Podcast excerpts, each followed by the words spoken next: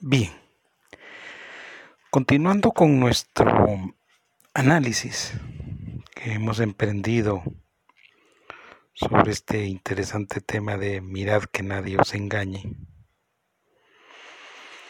Hoy nos corresponde avanzar dentro de los presupuestos que nos hemos propuesto. Cabe destacar que eh, este estudio, que nace de una profunda investigación, tiene propósitos bien definidos que nos interesa exponer, debatir, consolidar, estructurar y sobre todo eh, mostrar a aquellas personas que han decidido eh, no dejarse engañar por nadie. Creo que esta, este estudio, esta investigación que nosotros estamos haciendo, nos permite tener un, un panorama bien amplio de un sinnúmero de, diría yo, eh, doctrinas, teorías, enseñanzas, conocimiento, bueno, puede ponerle usted el término que usted quiera. Como hemos decidido hacer un abordaje del libro de Génesis, no vamos a dedicarnos a estudiar a estudiar todo el texto, porque eso nos llevaría una gran cantidad de tiempo. Pero si vamos a, a recoger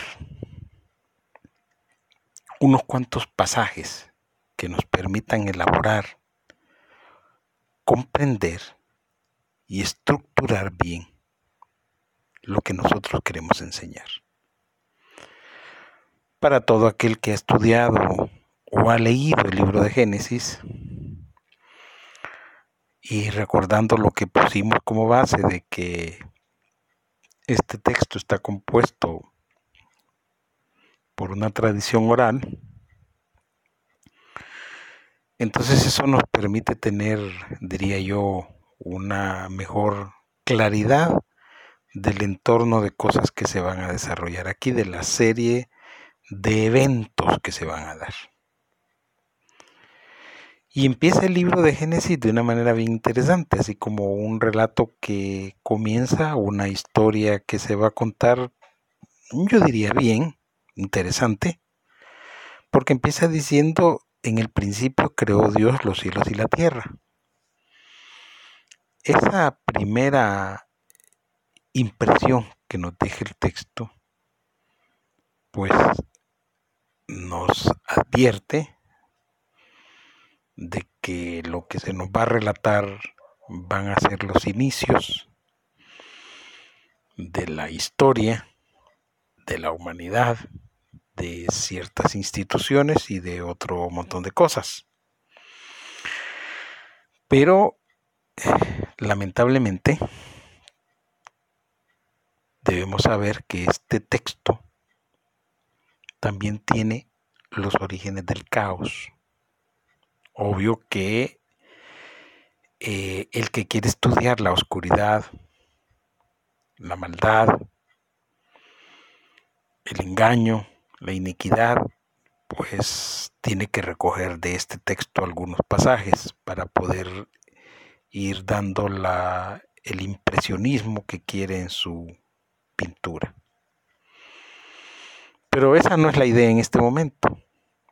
La idea en este momento es ir viendo cómo este texto fue mostrando las distintas facetas de esa tradición oral que fue recogiendo Moisés.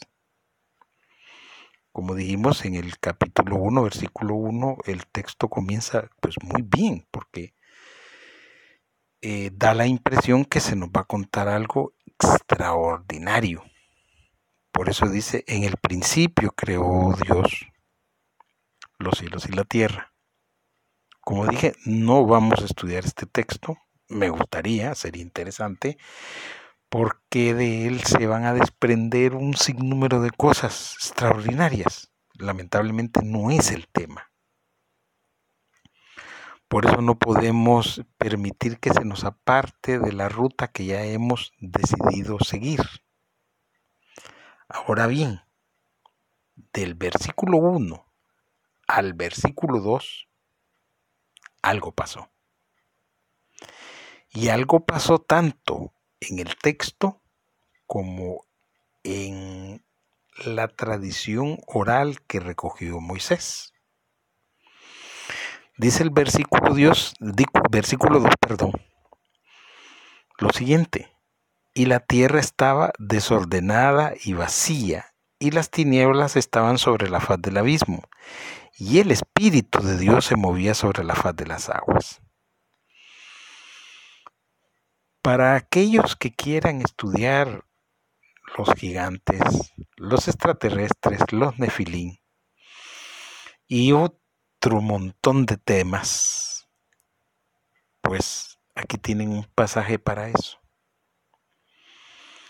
Porque del versículo 1 al versículo 2 ya nosotros estamos claros que algo pasó, pero que Moisés no lo pudo controlar, solo lo registró, lo dejó para que posiblemente otros eh, hicieran sus investigaciones, sus estudios, pero él no quiso ahondar, no quiso ahondar en lo que acaeció entre el 1 y el versículo 1 y el versículo 2. Pero vuelvo a repetir, para aquellos que están interesados en extraterrestres, en nefilines, en gigantes, en, bueno, en civilizaciones antiguas, en un montón de cosas, pues ahí están este segundo pasaje.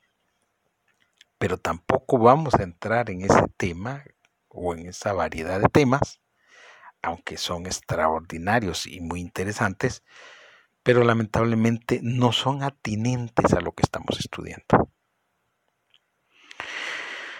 Después vuelve a normalizarse todo, como que el 1, 1, y después debería haber seguido en vez del 2, el 1, 3.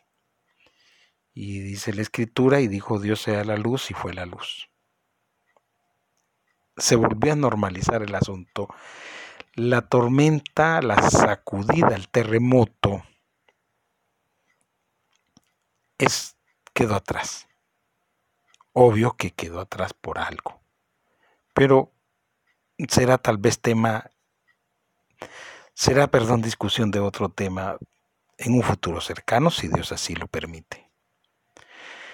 Pero a lo que yo quiero llamarles la atención de este capítulo 1 a unos textos que son bien interesantes.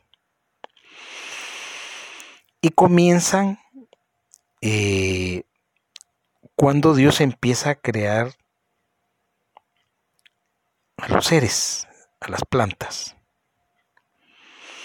Dice el versículo 11 del capítulo 1, y después dijo Dios, produzca la tierra hierba verde, hierba que dé semilla, árbol de fruto, que dé fruto, según su género, que su semilla esté en él sobre la tierra, y fue así. El término que yo quiero que por favor pongan atención en este versículo 11 del capítulo 1 es esa expresión según su género. Dice el 12, produjo pues la tierra hierba verde, hierba que da semilla, según su naturaleza, y árbol que da fruto cuya semilla está en él, está en él según su género. Vuelve a repetirse, según su género. Y después dice el 13 y fue la tarde y la mañana el día tercero. Después, como pueden ustedes notar, esta expresión es importantísima porque después se vuelve a repetir. Y miren qué interesante. Dice el texto en el versículo 20, dijo Dios produzca las aguas seres vivientes y aves que vuelen sobre la tierra en abierta expansión de los cielos. Y creó Dios los grandes monstruos marinos y todo ser viviente que se mueve que las aguas produjeron según su género y toda ave alada según su especie. Según su género, según su especie. Y fue la tarde y la mañana del quinto día. Luego dijo Dios, produzca seres vivientes según su género, bestias y serpientes y animales de la tierra según su especie, y fue así. E hizo Dios animales de la tierra según su género, y ganado según su género, y todo animal que se arrastra sobre la tierra según su especie. Y vio Dios que era bueno. Quiero que por favor comprendan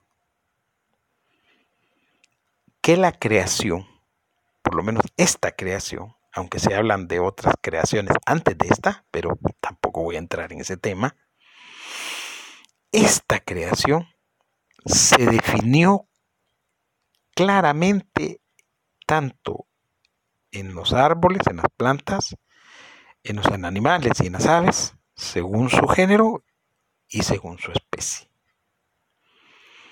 Dirán ustedes, ¿y por qué es importante eso? Bueno, es que esa es una de las claves que necesitamos para entender por qué no debemos dejar que nadie nos engañe. Yo espero que comprendan hasta este momento la importancia de la expresión según su género, según su especie. Eso es importantísimo. Y los animales fueron creados bajo esa política del reino, según su género, según su especie. Y esa política del reino, o sea, Dios en su magnificencia, en su extraordinariedad, en su poder, en su grandeza, definió tanto al mundo vegetal como al mundo animal, según su género, según su especie. Eh, les invitamos siempre a que nos escriban a nuestro correo electrónico la última iglesia gmail.com pueden visitar nuestra página web eh, la última iglesia.com pueden eh,